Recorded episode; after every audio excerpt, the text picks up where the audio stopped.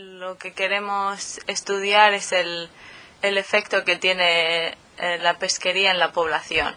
Así que tenemos distintas poblaciones de guppies. Bienvenido a Poca de Gordo del Mundo.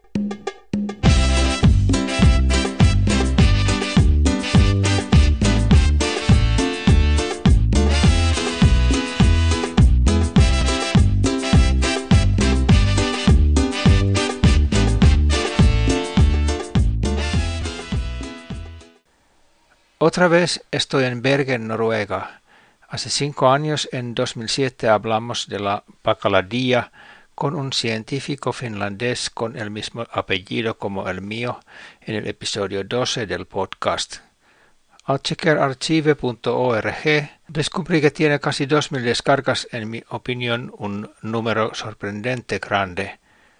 En la Universidad de Bergen conocí a Beatriz, que me dio una pequeña entrevista. Todos los días cuando salgo a trabajar llevo conmigo amigos de todas las partes del mundo y caben todos en mi bolsillo. Escucha podcasts, escucha Gorro del Mundo. Hola Beatriz, ¿qué tal? ¿Cómo estás? Eh, muy bien, gracias. ¿Y tú?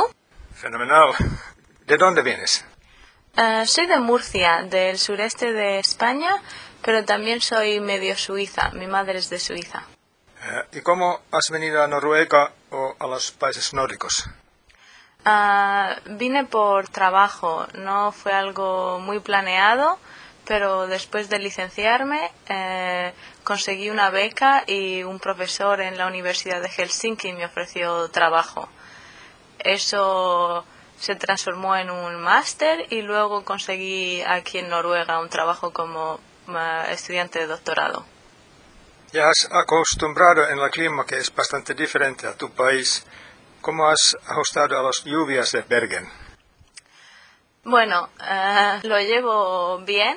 Eh, me gusta el sol y el calor, pero así que por aquí paso mucho frío, pero no dejo que el tiempo me influencie mucho la vida. Has vivido en dos países nórdicos. En tu experiencia, ¿cómo son los nórdicos? ¿Cómo te parecen las sociedades nórdicos? Ah, creo que los finlandeses son distintos a los noruegos, pero ambos son muy distintos a los españoles.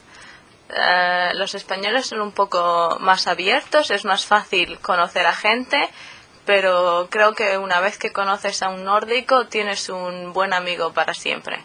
¿Y qué son las cosas que más te añoras de España viviendo aquí?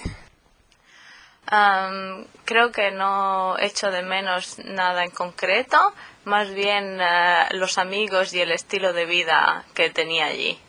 ¿Y qué cosas son las que quisieras llevar a España cuando vuelvas? Eh, supongo que es la misma respuesta que antes. Echo de menos los amigos y que tengo aquí y el estilo de vida de aquí. Hablamos de tu proyecto. Perteneces a Evofis. ¿eh? ¿Qué es Evofis? Evofis es un grupo de investigación de la Universidad de Bergen y está especializado en estudiar el efecto evolutivo de las pesquerías eh, que tienen sobre las poblaciones explotadas. ¿Y tú? ¿Qué, qué es tu papel en Evofis? Yo soy una estudiante de doctorado en el grupo. Cuéntanos un poco de tu proyecto de guppies o peces millón. Eh, ¿Por qué los peces millón? ¿Qué es lo que queréis aprender de estos peces pequeños y familiares a muchos de nosotros? Am, eh, los guppies los utilizamos como un animal modelo y lo que queremos estudiar es el, el efecto que tiene eh, la pesquería en la población. Así que tenemos distintas poblaciones de guppies en las que los pescamos como si fuésemos una pesquería. Eh, pescamos los individuos mayores de una talla y en otras poblaciones medimos los que son eh, menores de esa talla. Y queremos ver cómo esto, esta pesca afecta a la población. ¿Por qué esto es importante?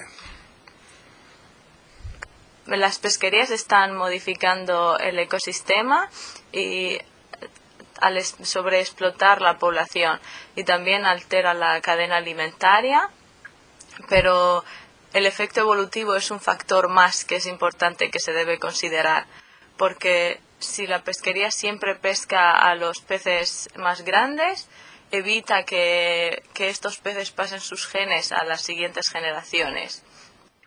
Es, es un poco como un ganadero que quiere matar a su mejor res en lugar de salvarla y, y reproducirla para tener buenas reses en el futuro. Esto es como em, esto es así que es malo para la pesquería es está quitando los peces que a la, a la, pesquería le interesa tener en el futuro pero también está afectando el ciclo de vida de los peces ya tenéis algunos resultados ¿Has el proyecto procedido como habéis esperado? ¿Habéis aprendido algo inesperado? Uh, Sí, de momento tenemos uh, resultados preliminares. En, el proyecto sigue su curso y va avanzando de manera adecuada. Y por ahora empezamos a ver cómo el tamaño de los peces eh, se reduce. Entonces, si pescamos los individuos más grandes, conseguimos que la población, la talla media, sea menor y esto también hace que los peces empiecen a reproducirse antes a una, a una talla menor. ¿Cuánto tiempo habéis uh, planeado estudiar a los peces millón? Uh, el proyecto va a seguir al menos un par de años más. ¿Te gusta trabajar con los peces? Sí, son uh, unos buenos modelos. sirven para contestar muchas preguntas interesantes en la biología. Cuando termines con los pececitos, ¿qué te interesaría estudiar más peces? Sí, me, ¿por qué no? Pero también podría cambiar. Para mí es más importante la pregunta eh, que sea interesante y luego el modelo a estudiar es, es secundario. Uh, estoy interesada en la, en la biología evolutiva y sobre todo el efecto que el, hombre está teniendo sobre la evolución de distintas especies. Y entonces, mientras que la pregunta sea interesante, sí puedo seguir con peces bien, pero también puedo cambiar. Muy bien. Eh, muchas gracias por la entrevista, Beatriz. Te deseo suceso con los peces y en tu vida. Fue muy interesante venir a Bergen y conocer a ti. Gracias, un placer. Estamos encima del globo terráqueo. Ven al podcast de Del Gorro del Mundo para ver cómo vemos los del norte el mundo desde aquí arriba y cómo nos ven los de allá abajo. Hola. Hola. Hola. Hola. Del Gorro del Mundo